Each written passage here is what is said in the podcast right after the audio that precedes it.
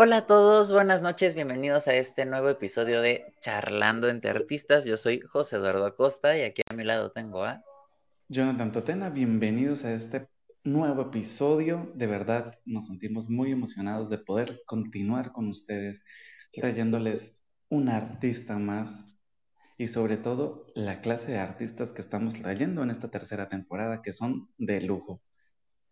Así es, y pues en este episodio no es la excepción, les dijimos que esta tercera temporada iba a estar bastante movidita, así que ya, ya están viendo que, que sí hay varias, hay, hay, un desfile bastante interesante de artistas y en esta ocasión traemos a una flautista, mande usted. Espérate, antes de darle presentación a nuestro invitado, quisiera enviar unos saludos porque hemos estado pendientes, José Eduardo y yo, de las, de las plataformas en donde estamos transmitiendo y hemos visto que pues aún se siguen conectando algunos charleros y siguen comentando, sobre todo la parte de la comentada. Entonces sí quisiera recalcar algunos nombres, José Eduardo, no sé si tú me quieras acompañar en ello. Claro. Pero quisiera enviarle un saludo muy especial a Jorge David Castellanos, que ha estado súper pendiente, que nos mandó mensaje tanto interno como en casi todas las redes sociales. Un abrazo, Jorge David Castellanos Belandia. También un saludo a José Antonio y también a Patricia Castellanos. Así es, también Alma Molina, que ha estado bien presente, igual nuestra querida Maricruz también haya estado compartiendo todos los episodios que llevamos hasta ahorita, este, ya compartidos con ustedes, ha estado compartiendo Sofi, también muchas gracias a todos ustedes que pues siguen acompañando al podcast. De verdad, mil gracias porque ustedes hacen que esto sea posible. Ahora sí, José Eduardo, continuamos. Bueno, ahora sí, les comentaba yo que en esta ocasión tenemos a una este, gran invitada que es flautista y que por cierto, ya que estamos con los saludos y agradecimientos a ustedes, nuestros charleros, justamente el contacto que logramos con esta invitada fue gracias a una de ustedes, a nuestra querida Isabel Segura. Así que pues ya saben, si conocen artistas, pásennoslos para que también estén acá con nosotros, que podamos conocer un poco de ellos y que ustedes también puedan conocer a muchos más artistas. Entonces, ahora sí, ya sin darle más largas, quiero que por favor le den una gran bienvenida a nuestra querida Samadi Méndez Suárez. Hola, ¿qué tal? Hola José Eduardo, hola, hola Jonathan. Es un gusto este, estar en esta tercera temporada. Estoy muy emocionada. Eh, ahorita déjenme les cuento que estoy en Zacatecas. ah, caray. Pues qué gusto, maestra, que esté aquí con nosotros. De verdad, muchísimas gracias por aceptar la invitación, por estar aquí este, dándonos unos minutitos de su tiempo para conocerla y para compartir con nuestros charleros. Muchas gracias y yo aquí bien dispuesta y bien emocionada. Excelente. Claro que sí, bienvenida al podcast. Eh, gracias. reitero el agradecimiento de José Eduardo y pues iniciemos con esto. Cuéntanos. Muy bien. Para los que de pronto no conocen quién es Samadi la flautista, Cuéntanos un poquito más de ti. Bueno, pues déjenme les cuento que yo empecé a, tocar flauta alrededor de los nueve años. Ajá. Eh, yo entré a estudiar en el Centro de Iniciación Musical Infantil. Entonces al principio yo no sabía, yo según iba a tocar clarinete, pero ya cuando, cuando lo vi eso ya no me gustó tanto. Luego estaba yo que en, en violín, estaba según que violín, pero tampoco estaba yo muy convencida. Y finalmente, em, un día ponen un anuncio que decía que había espacio para flauta transversa. Entonces, eh, coincidió que también un amigo de mi papá le vendió una flauta y me dice, bueno, ¿por qué no quieres flauta? Si está aquí ya el instrumento y todo. Y dije, bueno, pues va, va la flauta. Pero resultó curioso que a la mera hora este amigo de mi papá se arrepintió de vender la flauta y pues ya no, ya estaba yo para la clase y ya no tenía yo flauta y bueno, finalmente se consiguió otra y ya. Ajá. Entonces así fue como empecé. Eh, cursé todo el CIMI, luego ingresé a la Facultad de Música y, realmente em, hace rato, José Eduardo, dijiste algo bien eh, en la charlita previa que tuvimos, esta parte de que decían que eh, de que no se puede vivir del arte. Ajá. Entonces eh, llegó este momento donde podía yo decidir si seguía yo en la facultad de música o, tomaba yo otra carrera. Ajá. Entonces, bueno, opté por, por la facultad de música y seguí. Ajá. Y realmente estos, em, desde que egresé y estos 25 años de trabajar en la música, pues han sido mi vida. Em, eh, vivo del arte em, y, pues eh, quiero decir que no es fácil, hay que ser muy disciplinado. Ajá. Eh, yo creo que es ahí donde, donde luego en el camino nos, este, mucha gente se, se va quedando. Ajá. Pero aquí, bueno, es la, la parte importante, la, la disciplina. Entonces, eh, pues e, esto me ha permitido pues tener contacto con mucha gente maravillosa, conocer otros lugares y como ahorita les dije, estoy en Zacatecas. Guárales. Todo empezó por una venta de flauta fallida. Ah. exacto. Fíjate que nunca lo había yo visto así. ¿eh? Ajá, pero cierto. Tengo una duda, o sea, dices que empezaste desde muy pequeña con esto de la flauta, ¿sí? Pero, o sea, a ver, si, entendí bien, antes de la, de la, del suceso de la venta fallida, ya tocabas flauta, ¿no? ¿O fue hasta el ah, suceso? Ah, no, eh, fíjate que tocaba flauta dulce. Ah, ok. Sí, ah, eh, entonces eh, mi, papá me enseñó a tocar flauta dulce. Ajá. Ah, entonces, pues tocaba yo unas cancioncitas, sabía leer ciertas cosas, ajá, y ya cuando se dio esta oportunidad, pues fue flauta transversa. Ah, ok, ok, ok, muy bien. Órale. Yo antes tocaba flauta transversa, transversa. Ah, mira. Pero, o sea, algo que siempre me, se me, yo toco saxofón. Pero, eh, la digitación se parece un poco, la embocadura, ¿no? No, más, o sea, uno bota el pulmón en la flauta traversa, o sea, para nomás hacer algo, ya queda uno completamente sin aire. Pues es que, bueno, es, la parte, fíjate que luego dicen, tienes que aprender a respirar. Bueno, no vamos a aprender a respirar, nada más vamos a aprender a controlar la columna de aire. que luego es, yo creo que es lo más difícil, ¿eh? Sí, de hecho es de los instrumentos de viento que a mí más me costó trabajo justo por el control del aire. Ok. Y aparte luego hay unos flautistas que dices, ay, Dios mío, o sea, ¿por qué vienes a humillar? No. no, no, no, cada quien. Hay, hay que tocar, eh, aunque toques algo muy sencillo, hay que hacerlo con todo el corazón. Listo, ahora sí dejo que José Eduardo hable, perdón. Ok, gracias, Renata. Maestra, ¿aso qué?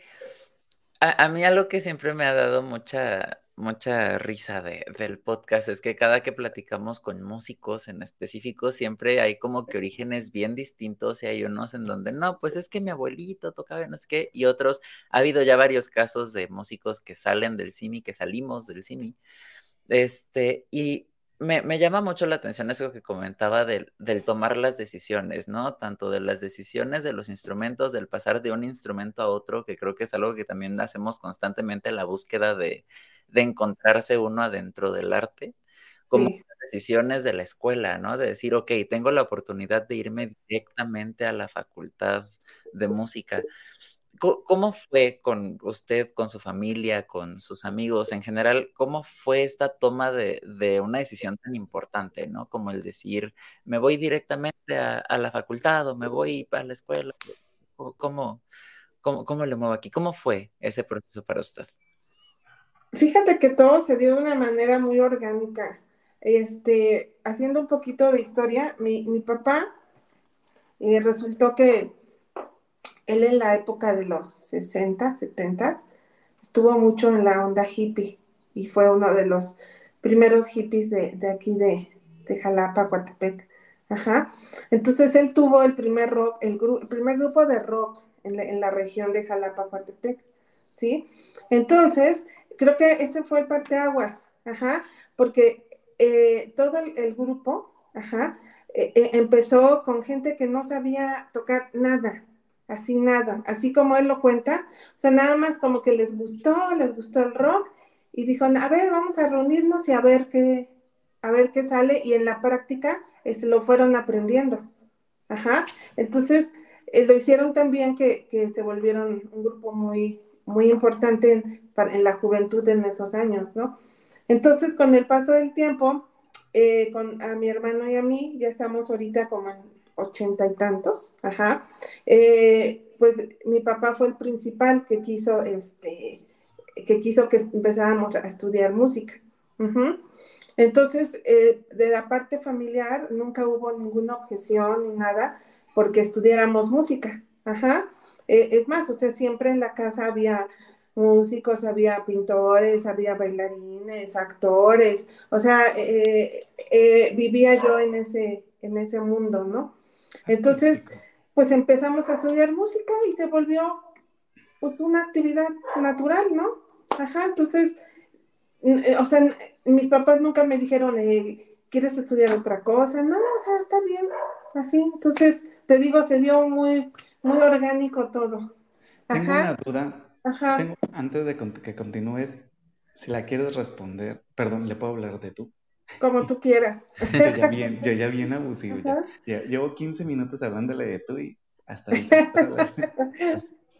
eh, si la quieres responder, la puedes responder, si no, no hay problema. Pero siento que sería bonito para los charleros que nos están viendo en estos momentos de Jalapa y que de pronto vengan de la época de cuando estaba el grupo de rock de tu papá en todo su auge y demás. Si nos podrías regalar el nombre de esa agrupación, de pronto nomás para refrescarles la memoria a aquellos que tuvieron la oportunidad de tener contacto con. ok, sí, el grupo se llamaba The Savage Beats. Ajá. Ok, entonces, pues de una vez también aquí, este, si alguna vez puedo decirle a mi papá y lo pueden invitar. Ajá, tiene muchas historias de, esa, de esos años y, le tocó estar en Avándaro, que fue como el gusto mexicano. Todo un hito en la historia, de hecho. Así es. Ajá. sí. ya, ya lo quiero entrevistar. Ah, muy bien. Porque ya tuvimos dos dos músicos que estuvieron muy, que están muy metidos en la parte esta del rock, que una fue Rogers, que siento que es como que el rock personificado en México, y Sebastián Rojas, que es como el rock personificado en Colombia, pero siento que ah, estaría muy interesante poder tener la oportunidad de entrevistar a tu papá. Pero bueno, continuamos. Muy bien. Bueno, pues así fue esta parte, te digo, eh, todo se dio como muy natural y sin muchas objeciones. Este, por parte, bueno, de la parte de amigos, pues sí lo veían raro, porque eh, pues yo nunca iba a hacer tareas en equipo, en las tardes, a, mucho a fiestas que había también por las tardes, porque tenía yo que ir al CIMI o a la Facultad de Música. Entonces, eh, eh, ahí fue como la parte un poco difícil de la, de la socialización. Ajá. Fíjate que. Perdón. Así, Jonathan sacando sus traumas de la infancia. Supongo que también te pasó algo parecido. Sí, de hecho, o sea, era algo con lo que tenía que convivir regularmente y era esta parte de, también a José Eduardo supongo que le pasó, ¿no? Que, o sea, todos llegaban, por ejemplo, los amiguitos, ¿no? Llegaban eh, de un jueves para viernes, no, y pues ayer que jugamos en el parque y te acuerdas que el perro hizo tal cosa. Y pues uno los escuchaba así como de, ok, yo solo vi mi instrumento toda la tarde. ¿No? O sea, sí, yo estuve, hice, me aprendí la escala de sol y con sus relativos menores. o sea, y sin, y sin demeritar el hecho de que pues uno disfrutaba de alguna manera este, esta dedicación al instrumento, ¿no? Pero pues quieras o no, a nivel de infancia, si es como de, yo hubiese querido de pronto ver ese perro tumbar a mi amigo, ¿no? Claro. Tú cómo, cómo ya después de pues un tiempo, ¿no? Que dices, porque todos hemos tenido como esta reflexión así como de, y si tal vez hubiese hecho otra cosa en mi infancia, ¿no? ¿Tú cómo lo, cómo lo has maquinado? Pues al principio sufrían, también decía, ay, no, ¿por qué? Y yo no puedo. Pero yo creo que con el, el tiempo yo siento que lo voy como olvidando y, y, al, y al ver todos estos frutos y todo lo que se va, eh, lo que se ha ido creando, es como que va sanando esa, e, esa herida. Ajá, sí. Entonces, pues hay, e, ese, creo que con el tiempo eso va a ir quedando atrás. y, ya todos aquí llorando, ¿no? Ajá. Pero bueno, en, fin, yo, creo que, que, todo, todo es bueno y se va a reflejar de alguna manera en, en nuestro... En, tal vez de niños no, no lo veíamos así, ¿no? Nos íbamos ahí como con lo básico del por qué este, yo tengo que estar estudiando y los otros jugando, ¿no? Pero, pero al, te, digo, pasa, pasa, y ya. Ajá. Y pues eventualmente también uno va encontrando justo dentro de este mundo. Yo recuerdo mucho, por ejemplo, de mi etapa del CIMI. Yo hice un montón de amiguitos ahí con los que todavía tengo contacto, o sea, de que también es, pues, esta forma de socialización, finalmente uno, pues, el centro, el CIMI es un centro infantil, es un centro de niños en los que uno entra y están ahí en el patio todos los niños corriendo y jugando y platicando y escuchas que la flauta, que el violín, también es esta parte de, de socialización que, que difiere un poco, ¿no? De, de lo común, del solamente socializo en mi escuela y con mis amiguitos de la cuadra, ¿no?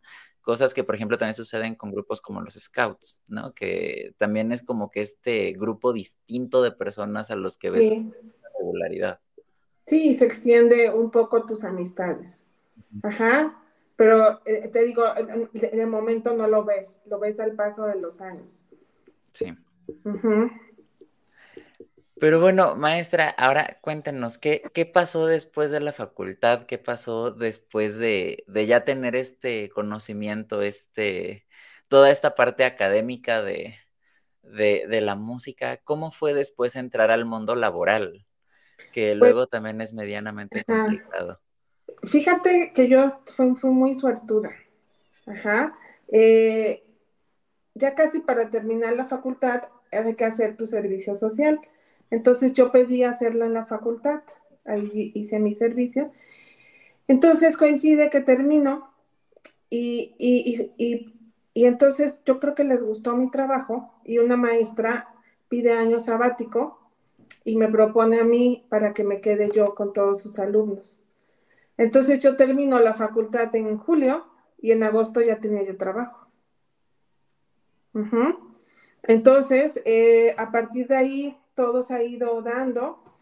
Eh, me he dedicado mucho más a dar clases, y respecto a, lo que hace rato me decías de, una, la pregunta algo clave en mi vida, eh, gracias a esto que luego te voy a, les voy a contar, este, eh, fue justamente donde me decidí a seguir dando clases y, me decidí a, trabajar con, con dos, con algo que yo le llamo la primera infancia de la flauta, Ajá, que es acompañar a estas, estos, estas personas, porque me ha tocado niños, adolescentes, adultos y gente de la tercera edad que quiere empezar a, tomar flauta y los primeros 5, 8, 10 años yo los voy acompañando. Entonces, e, e, e, ese ha sido mi, mi como mi, mi, mi clientela. Ajá.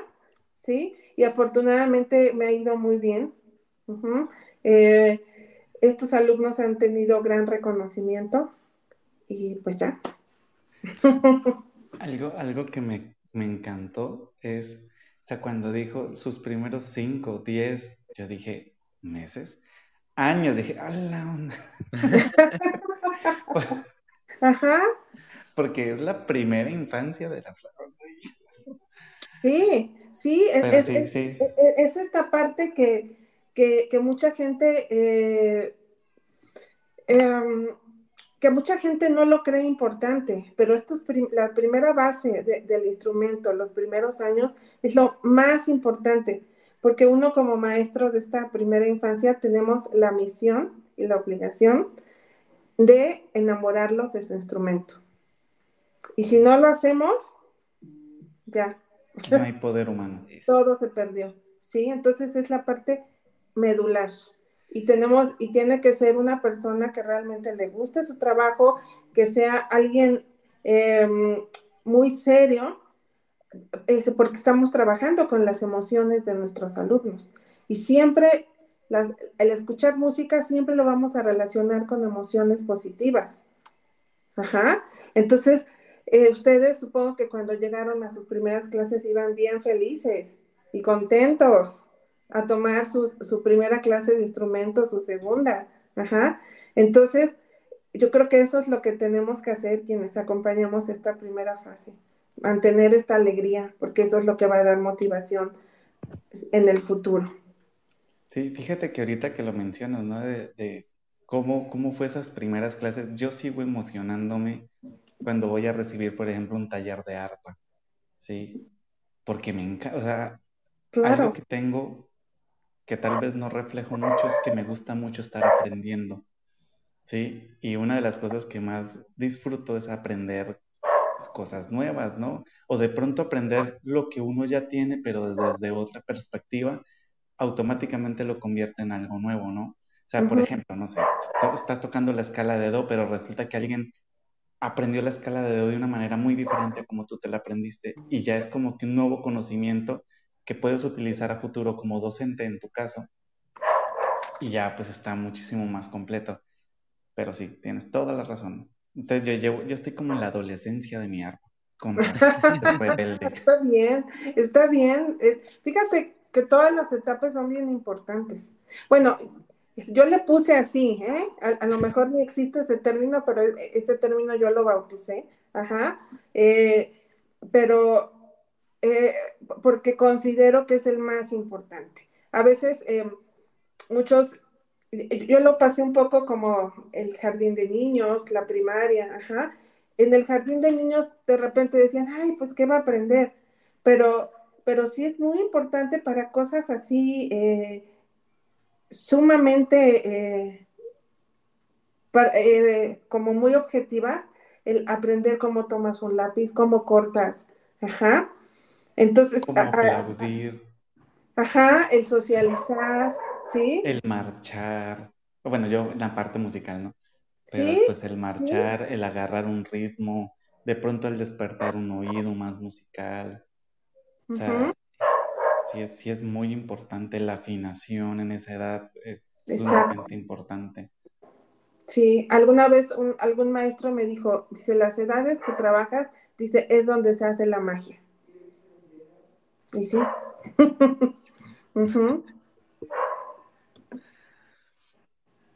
Yo, yo, yo veo a Jonathan así como que te quiere hablar, que no quiere hablar, yo ya no sé. Yo voy a dejar que hables, José Eduardo, yo no me callo. Y es que, eh, ¿a qué iba mi pregunta de lo del mundo laboral? Jonathan y yo tomamos como que la, la batuta en esta tercera temporada de, de empezar a hacer las preguntas medianamente incómodas, pero que son bien importantes. Este, de cómo es también pues el mundo laboral del arte desde adentro, ¿no? Que, que, luego también es bien complicado que poner tabuladores de precios, que para presentaciones, que para dar clases, que todo esto. O el también el eh, lograr conectar con, con los alumnos, ¿no? Con las personas que quieren, que están buscando aprender, pero que luego también tienen ahí sus, sus temas y que dicen, no, es que no puedo, y que es que el tiempo, y que es que está muy caro. También, ¿cómo es desde su perspectiva como flautista ya de tantos años dando clases? ¿Cómo es este, este mundo, al menos eh, dentro de la flauta? Ok, mira, las clases de música o de instrumento siempre van a ser caras. Ajá, siempre. Me encanta, perdón que le interrumpo, pero así, o sea, ya, ya está lanzando el sable arriba. Pues es que es la verdad. Ajá. O sea, es una atención personalizada. El alumno tiene tu atención toda la hora. Ajá. Eh, y bueno, eh, sí me ha tocado muchísimas veces que te preguntan cuánto, cuál es el costo, ta, ta, ta. Y, y sí, muchas, muchas veces la, la gente se espanta, ajá, eh, con respecto, no sé, que van a una clase de zumba y les cuesta 10 pesos por persona, ¿no? Ajá. Y, también se pasan una hora muy feliz, o sea, no, no tiene nada, nada de malo, ¿no? O, que hacen las clases, eh, eh, no sé, grupales de, de ukelele, ¿no? Y pagan 20 pesos, algo así, ¿no? Pero, pero, pero obviamente no es una persona, son 10 chicos, 20, ajá, entonces pues el maestro le, le resulta, ¿no? eh, bueno, yo aparte de trabajar en la universidad, tengo mi, este, tengo mi estudio, se llama Flauta Viva, Estudio Internacional de Flauta, ajá. Es, este proyecto, bueno, tengo muchos años dando clases también particulares, eh, pero este proyecto se dio a raíz de la pandemia. Una amiga eh, me dijo, es que hazlo, hazlo, ella tiene, tiene su, su también su estudio eh, y el de ella, bueno, sumamente reconocido. Entonces ella me estuvo insistiendo, ¿no? Y ya finalmente, este, ya lo, se hizo. Eh, y sobre todo porque me empezaron a llegar alumnos de otras partes del mundo. Ajá. Entonces he tenido alumnos de Venezuela y en este momento tengo una alumna de Alemania y una alumna de em, Guatemala. Ajá. Aparte de, que tengo alumnos eh, que están en otras partes de la República. Aparte de mis alumnos de Jalapa. Ajá. Entonces, eh, y, volvemos a, la pregunta después del, del, anuncio.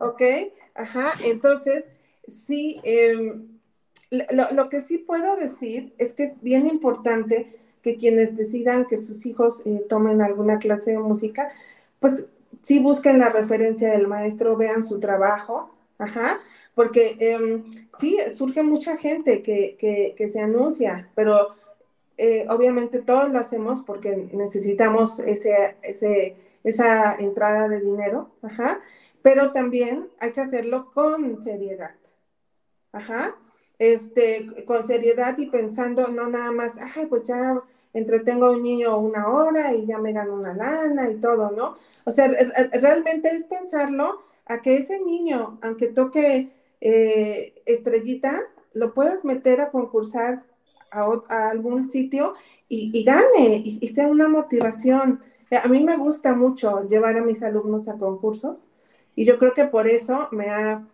me ha funcionado que pues muchos, tengo varios reconocimientos de alumnos en concursos nacionales internacionales con premios, ¿sí? Y alumnos que, han sido solistas con orquestas, etcétera, ¿no?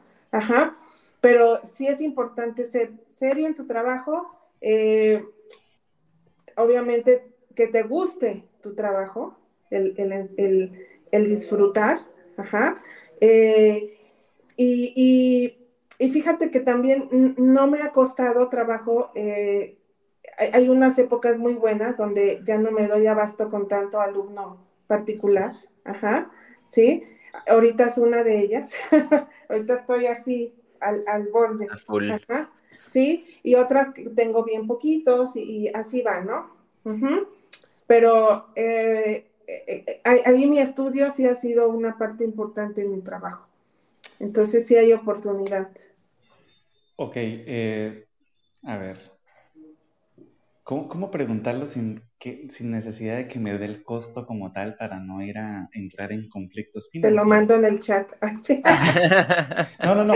Hablo de, o sea, por ejemplo, tú como docente, ¿cómo cómo tabulas el costo de una, de una clase de flauta, ¿no? Ah, mira. ¿Hay algún precio así como que, no sé, alguna asociación de cobros de flautistas para clases o algo así? ¿O cómo lo haces? No, mm, bueno, que yo sepa, no. Pero lo que hice fue investigar así a lo largo de la República, República Mexicana, el, el costo en diferentes estados. Ajá. Lo que te puedo decir que los precios así que te queda, hasta yo me quedé así como, y son Ciudad de México y Monterrey. Es que sí, es, okay. no pueden vivir ahí los maestros. sí. sí, y, Más o menos, Perdón, que te interrumpa. Más o menos a nivel de república, ¿en cuánto está una clase de flauta? Es que depende. Ajá, por ejemplo, estas ciudades son el top. Ajá. Y es que ahí depende de quién también. Ah, ok. Ajá. El reconocimiento y todo, ¿no? Exactamente. Luego sigue otra parte intermedia, em, que son estados como Puebla, em, Guadalajara, que el nivel adquisitivo es un poco mayor que Veracruz. Eh, eh, bueno, es el siguiente rubro. De allí entra eh, Veracruz, me parece, no, Tlaxcala no, Veracruz. Ay, no me acuerdo de los otros ahorita, pero bueno, pongo Veracruz, que ya entra como el tercer. Ajá. Y de ahí sigue otro que es, bueno, cuando lo platicamos, siempre lo cuento, escandaliza a todo el mundo, que es eh, Tabasco y Chiapas. Ajá. Que allí hay clases, sí lo voy a decir, hasta de 50 pesos. Ajá. Ok. Sí, entonces hay, hay, varios como escalafones. Y por ejemplo, en el escalafón de Puebla, Jalisco, más o menos en cuánto está una clase de, de flauta. Eh, son dos cosas. Una, depende quién, y la otra eh, está como entre cuatro, alrededor de 400. La hora de clase. La hora. Demonios. Sí. Ah, voy a escribirle a todos mis estudiantes. que vas a ajustar precios. Así es, perdón, pero vamos a ajustar el precio al 500%. Mira, ajá. No, sí, sí, sí.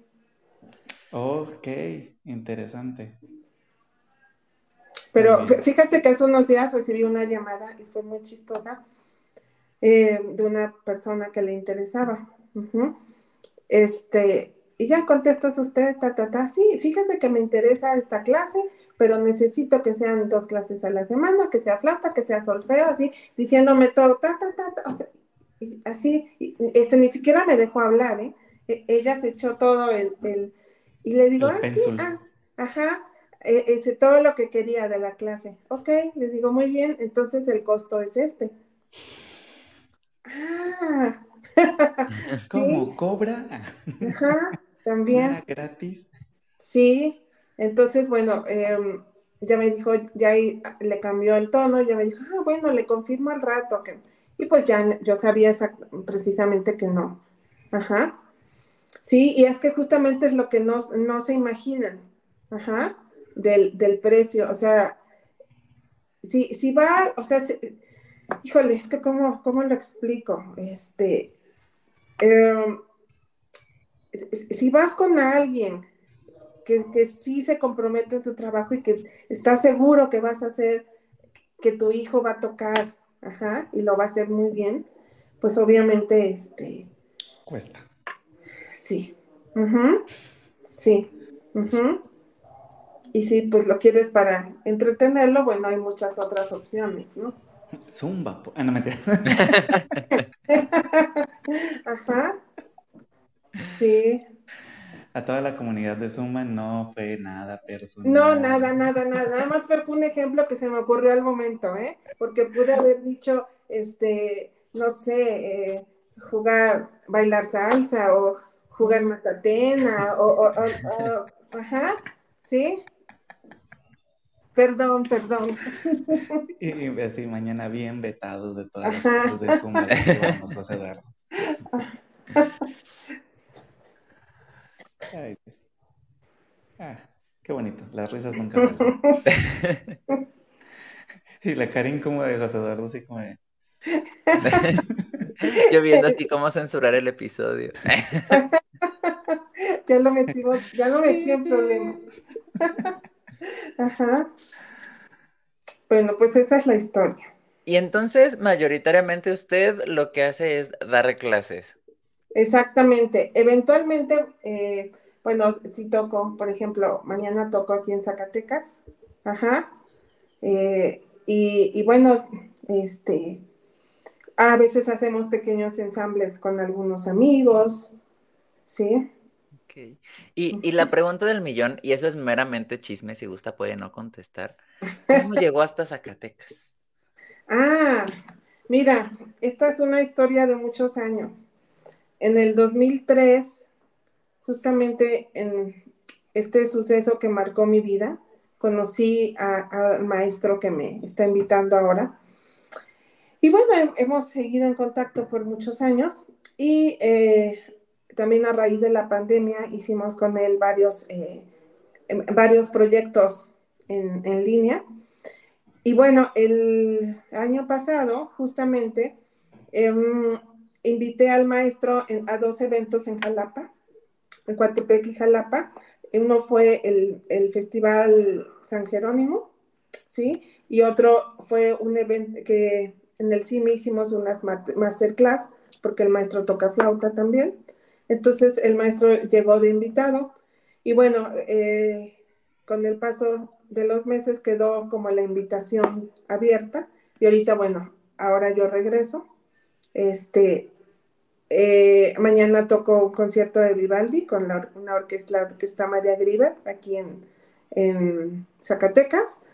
Y de allí me voy a Aguascalientes, que doy masterclass a los niños de la escuela, un lugar que se llama Jesús María, eh, que allí yo tuve una alumna, y ahora ella, ella es la maestra de allí, y bueno, cuando supo que venía yo a Zacatecas, pues ya nos queda aquí en Do Mayor y ya paso.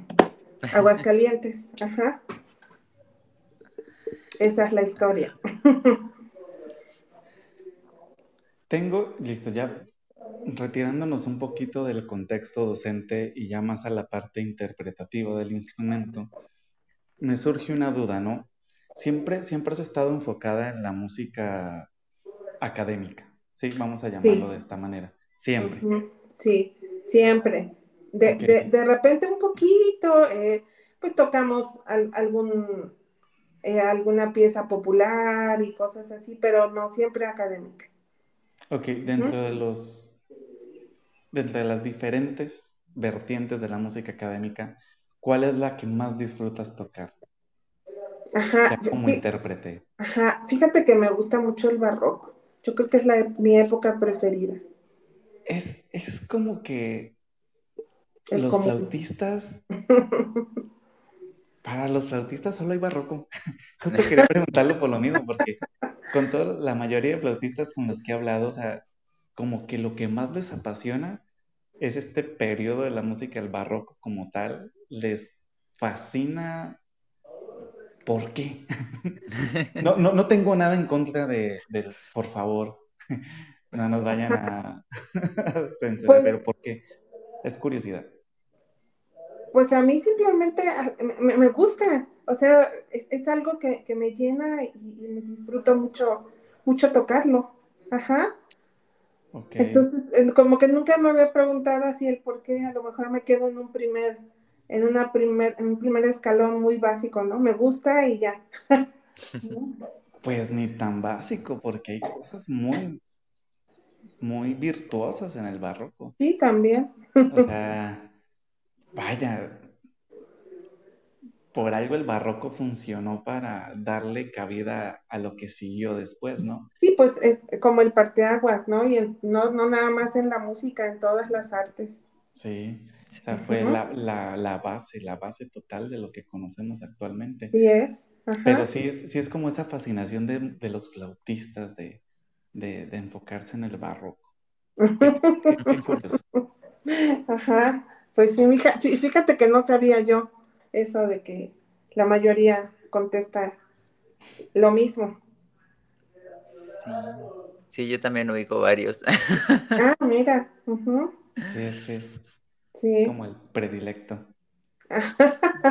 ok, pero bueno, el, el sax eh, obviamente es de los instrumentos más jóvenes que existen. Entonces, eh, yo creo que el, repertorio, por lo que tengo entendido, también no es nada sencillo, porque ya le tocó nacer en una época de virtuosos. Sí, o sea, sí, no, no, no, no, o sea, ni, ni, ni para qué, o sea, yo ahí ni me quiero meter, o sea, yo, yo ni siquiera digo que soy saxofonista, solo digo que toco saxofón porque eh, adjudicarme el título de saxofonista sería un, ¿Cómo, lo puedo decir, José Eduardo? Ayúdame. No sé a qué te referir, pero en mi mente lo primero que vino fue una sentencia de muerte. Sí, sí, justo, o sea, es muy dramático. Sí, es que, o sea, yo toco, les digo, yo toco el saxofón, pero pues lo toco por, ni siquiera es a capricho, es como a berrinche, sí, o sea, porque me gusta y, más enfocado a la música más tropical. ah, eso está padrísimo cuando yo inicié con el saxofón, inicié en una banda sinfónica de niños en un, en un municipio que quiero muchísimo y les mando un saludo a todos los de Paz de Ariporo. Eh, pero pues estaba en el proceso la banda sinfónica de empezar a incluir música, eh, música académica, pero también pues, el, pues en el municipio lo que más escuchaba era la música tropical, entonces lo que hacía el director era, era como que agarramos repertorio 90-10, o sea, 90% música tropical, 10% música académica para ir acostumbrando al público a este tipo de, de, funciones, ¿no? Porque también es un proceso tanto para los músicos que solo vienen a tocar música tropical como para los, los oyentes. De hecho, por ahí está la entrevista que le hicimos a Freddy Harvani para que vayan y la vean porque ahí él, es, él fue mi maestro de, saxofón, con él empecé. Ah, qué bueno. Vayan y la, y la chequen los charleros que no la han visto por ahí. Pero sí, no, o sea, de, música académica en el saxofón, sí, ni, ni nos gritamos. No, pero, pero buenísimo, o sea, tan, tan, o sea, la música para saxofón popular no es tampoco nada sencilla, ¿eh? Son estudios, también he visto unos saxofonistas de ahorita sin, sin ir tan lejos, por ejemplo, los Vázquez. Sí. Este saxofonista se nota que no es, o sea, o sea, se nota que tiene escuela. Ah, sí, ya, eh, fíjate que ya cada vez muchos de los de las personas que se dedican también a la música popular ya, ya tienen, ya tienen una licenciatura y ya tienen toda la parte técnica bastante bien desarrollada. Sí, nomás en paréntesis, ahí recuerdo, yo, yo soy de Colombia y una vez entrevistando, bueno, no entrevistando, simplemente me acerqué a chismosear con los músicos de una orquesta que se llama Guayaba. Y les preguntaba, oigan, ¿ustedes pues dónde aprendieron, no? Y todos habían salido de la distrital, la, la, eh, ay Dios mío, voy a, voy a errar en el nombre, pero es una de las academias más importantes a nivel de música en Bogotá. En Colombia. Sí, de Bogotá. Y, pero, y ahí, o sea, salen músicos técnicos en el instrumento y todo el asunto, o sea, muy, muy buenos, ¿no? Y la mayoría eran egresados de ahí, que les gustaba pues la música tropical, pero pues también eran unos virtuosos en la música académica. Entonces, es como que también está, ya empieza a haber influencias, ¿no? Sí, sí, sí. Sí, y, y realmente lo que platicabas unos días aquí con los maestros, porque eh, fuimos al, concierto inaugural del festival que hay ahorita en Zacatecas. Entonces, escuchaba yo hablar a los jóvenes y, todos los, metales, todos tocan en, aquí como les dicen, eh, banda, tamborazo. Ajá. Eh, todos tocan en el tamborazo. Ajá. Y, y se dedican y desde muy jóvenes ya están tocando allí. Ajá. Y, sin embargo ahora ya para muchas cosas te piden el papel, por eso también están haciendo su, su, eh, su licenciatura. Ya no nada más es, este, soy músico porque aprendí a tocar, ¿no? Ya, ya te están pidiendo que lo demuestres, ¿no? No nada más tocando. y, y, fíjate que en Colombia hay un movimiento también bien fuerte de flauta, ¿eh? Porque tienen su asociación colombiana de flauta. Creo que en el 2020 hicieron un concurso internacional de flauta y a mí mis alumnos quedaron de semifinalistas. Ajá. Qué padre. Y, muy bien. Y, tocan, son unos niños increíbles, ¿eh? Y me ha tocado ahí colaborar con un par de maestros en otros proyectos. Maravillosos estudiantes. Pero fíjate que tú tienes algo diferente a los colombianos. No sé cuánto tiempo tienes viviendo aquí en México, ese, pero hablas diferente. sí. Ajá. Sí, este, es que... Eh, eh, tienen un, un timbre como muy chillón. Ajá. Y, y, y este, y, y, tú no hablas así. Es que, bueno, ahorita porque estamos grabando este episodio muy temprano. Pero, o sea, sí, es que tuve que tener la adaptación. Eh, ya esto lo he dicho en, en, varios episodios, ¿no? Porque justo dicen, oye, pero no hablas como colombiano, ¿no? O me dicen, habla colombiano. Y es el, es el que yo cuando llegué aquí, eh, de mis primeros trabajos, yo soy docente en música, ¿sí? Entonces, pues fue llegar a kinders a dar clases, a primarias a dar clases, y pues yo venía con mi acento, con mis palabras muy, muy colombianas, y los niños no me entendían. ¿sí? Entonces fue como que un periodo de adaptación, de desaprender el acento, de desaprender palabras, cambiarlas por palabras más, más mexicanas, tropicalizar más mi, mi, pues, mi hablar para que los niños pudieran entender las clases cuando yo les daba, ¿no? Porque luego pensaban que yo los estaba regañando por, porque no me entendían qué estaba pasando, ¿no? Entonces, es más que todo por eso que no, no tengo como que tan marcado el acento. Sí, sí, sí. Sí, pero muy bien. Sí, pero sobre todo no tienes ese timbre. Es que tienen un timbre así chillón, de verdad. Ajá. El acento no, pero el timbre sí es el que a mí me hace como mucho ruido. Pues, bueno, maestra, ya nos la ha estado haciendo mucho de emoción, así que yo le quiero pedir que por favor nos cuente sobre esta anécdota, este momento pivotal en su vida. Pues fíjate, eh, yo empiezo a, a, trabajar ya así como muy formal en la universidad en 1999. Entonces, en, justamente ese año recibo una niñita sumamente talentosa. y, resulta que en 2003 se hace el primer concurso nacional de flauta aquí en México. Nunca se había hecho, nunca, nunca, jamás. Entonces coincide que pedían tres obras. Y de esas tres coincidió que acabábamos de poner dos. Y bueno, hablé con sus papás y todo y decidimos participar en el concurso. Eh, llegamos pues sin saber, de provincia, todos así como espantados y todo, llegamos al concurso y empieza, ¿no? Mi, alumnita era la, la, eh, la, estudiante más chiquita, de 10 años. Y pasa a tocar y toca increíble la primera ronda. Ok, pasa a la segunda, toca, vuelve a tocar increíble y ya queda en la final, ¿no? Ya en el 1, 2, 3. Y, y bueno, finalmente gana. Ajá. En ese momento también sus, sus, sus papás estaban como indecisos porque había entrado como a clases de música, pues como parte de su formación integral. Entonces ya en ese momento ella también como que ya luego platicando con los años, como que en ese momento ella decide que sí le gusta ser flautista a partir de este concurso. Y también con el paso de los años yo me doy cuenta que decido dedicarme a estas edades, a estos primeros años de acompañamiento. Ajá.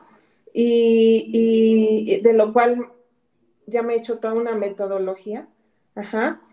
Eh, y, creo que ese, hace poco que la vi, hace un mes, platicábamos y yo creo que fue así el momento que nos cambió la vida a las dos. Ahora ella es una gran flautista, eh, solista internacional, em, eh, flautista principal de una orquesta y bueno, ahorita está acabando su maestría en Estados Unidos. Esa fue la, la, la clave, ¿no? Amante del barroco. Ajá. Qué bonito. Qué bonita experiencia. Eh, y sobre todo, pues tan pequeña. Sí. Siento que es como que lo más impactante, ¿no? Porque, pues, o sea, lo comentábamos hace poco con, con unos conocidos, unos amigos, de o sea, tú puedes ser muy virtuoso, ¿no? A una edad temprana, ¿no? Pero las tablas que te da la experiencia es otra cosa. Cómo lidias con la presión, cómo lidias con, con estos momentos cruciales, sobre todo en un concurso. Sí, nosotros ahorita con Raíces estamos atravesando un concurso y entonces sí es como que toda la parte de la presión, ¿no? Bueno, de estos concursos ya como, como, pausa, quiero decir que no están atravesando un concurso, la final fue ayer y ganaron el primer lugar. Ah, es que no sé cómo manejar esto de los tiempos, o sea, yo sé que esto va a salir más adelante, pero... Y tampoco tiene sentido lo que acabo de decir. sí, ganamos, uh. Pero sí, o sea, es como la presión, ¿no? O sea, yo les dije a mis compañeros, llevo 10 años sin estar en un concurso por X o Y motivo, ¿no? Entonces, sí, es como que, o sea, tan chiquita. Sí, sí, sí. Pues eh, fíjate que hay así, ¿no? Hay niños que tienen un temple desde muy pequeñitos y se pueden parar con toda la seguridad y confiar, y tú como maestro confías en que lo van a hacer maravillosamente, pero no todos. Ajá, sí, y a los que no, pues no hay que trabajarlo para que lo logre. Y fíjate que ahorita que mencionas eso de la seguridad que puede dar el maestro sobre su estudiante, o sea, esa confianza que tú le estás dando, decir, yo sé que tú lo vas a poder hacer, para el estudiante es muy, muy importante. Sumamente. Maestra, yo ya, ya, ahora sí bien por maestra. Eh, ¿Algún consejo que le quiera dar a estas personas que están iniciando en el mundo de, la música, en el mundo de la flauta, que les quiera dar? Sí, bueno, hace rato medio lo dije, pero bueno, eh, es muy importante de verdad que eh, que no quieran estudiar con, con videos de YouTube, ajá, eh, o sea, son buenos y sí nos clarifican muchas cosas, ¿sí? Pero es importante que consigan el mejor maestro que puedan pagar y que conozcan el trabajo del maestro, conozcan las opiniones de otros estudiantes sobre ese maestro, ¿sí? Eh, y que realmente se comprometan. Eh, yo estoy segura que el 99.9 de los maestros se siente muy comprometida y que le gusta su trabajo. Siempre va, a haber excepciones. Entonces, eh, es importante que también el estudiante quiera comprometerse al 200% y les aseguro que el maestro los va a apoyar en todo. Y sobre todo, lo más difícil aquí, que mucha gente queda en el camino, es la disciplina. Ajá, y sobre todo en estos primeros años, es una disciplina familiar. Ajá, porque los, nuestros estudiantes pequeños van a depender de que sus papás los lleven, los traigan, de que eh, paguen sus clases, de que les compren el instrumento. Ajá. Entonces es disciplina familiar y no solamente uno como maestro va a enseñar uno al alumno, también eh, uno va a enseñar a la familia a entrar en este mundo de la música. Así Bueno, pues fue un episodio. Veo que Jonathan quiere hablar, estoy como que entro o no entro, entro o no entro. Fue un episodio bastante, bastante interesante, bastante bonito, la verdad me divertí muchísimo. Maestra Samadi, de verdad, muchas gracias por tomarse de nuevo Muchas gracias por tomarse el tiempo de compartir con nosotros el mejor de los éxitos para todos sus proyectos en estos momentos y que la masterclass que va a dar ahorita en Aguascalientes sea todo un éxito. Y si este programa sale después de la clase, que haya sido todo un éxito. No, pues muchísimas gracias a ustedes, por, a José Eduardo por la invitación, a, Isabel por ser, haber sido el, el contacto. Eh, y bueno, es un gusto conocer a Jonathan, que es el único colombiano que no habla como colombiano. Eh, y, pues eh, yo feliz de estar aquí contigo y de compartir con ustedes, perdón, y de compartir un poco de, de mi experiencia estos años. Muchas gracias. Maestra, antes de irnos, ¿en dónde la pueden encontrar nuestros charleros? ¿Cómo la pueden encontrar en las redes sociales? Tal vez en, Zacatecas para contactarla para clases, ¿cómo, cómo le pueden hacer? Ok, eh, en Facebook estoy como Samadi Méndez Suárez. Ajá, allí, allí me pueden encontrar. Si les interesa, bueno, me escriben y pues ya. Ahí eh, no, eh, constantemente estoy subiendo eh, todas mis actividades. Este, y fotos y todo. esa es justo pues, mi única red social, pero allí está todo. Excelente. Pues ya saben, charleros, en dónde poder ir a buscar a la maestra Samadia y en Facebook Samadi Méndez Suárez. Jonathan, a ti, ¿cómo te encuentran en este mundo de la virtualidad? Ya saben que a mí me pueden buscar como Jonathan Totena en todas las redes sociales, Facebook, Twitter, Instagram, TikTok, eh, Recuerden que mi Twitter es más para quejarme. De hecho, ahorita voy a ir a quejarme de algunos asuntos del fin de semana para tenerlos actualizados. Y pues me pueden buscar también en todas las plataformas digitales como Jonathan Totena en Spotify, Apple Music, eh, Amazon Music, etc. Y sobre todo en YouTube. Ok, ya te estoy buscando aquí. Ah, ¿Y, a ti, José Eduardo, cómo te pueden buscar? Eh, a mí me encuentran en todas las redes sociales como JE Acosta MX, eh, Instagram, Facebook, TikTok. El Twitter ha estado en stand-by últimamente. Sí entro a ver el chisme, pero la verdad es que ya tampoco lo ocupo tanto. Este, pero ahí pueden estar pendientes, igual en plataformas digitales, Spotify, Amazon, etcétera. En Spotify recuerden que tanto Jonathan como yo tenemos una lista con nuestros amiguitos, con estos proyectos independientes que están surgiendo. Entonces también la pueden ir a buscar.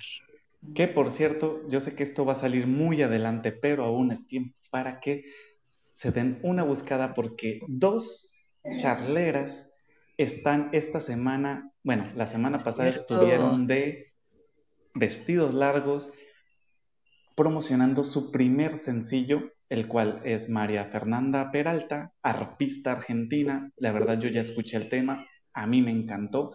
Ya lo pueden ir a buscar en, en la lista de amiguitos de amigos y también estuvo por ahí Xiomi Santos estrenando su tema Adicta para que también vayan y lo chequen si les gusta de pronto la música urbana, pues se den la oportunidad de escucharlo y si no, desen la oportunidad de pronto y capaz si sea el único tema de la música urbana que les gusta, nunca lo sabremos.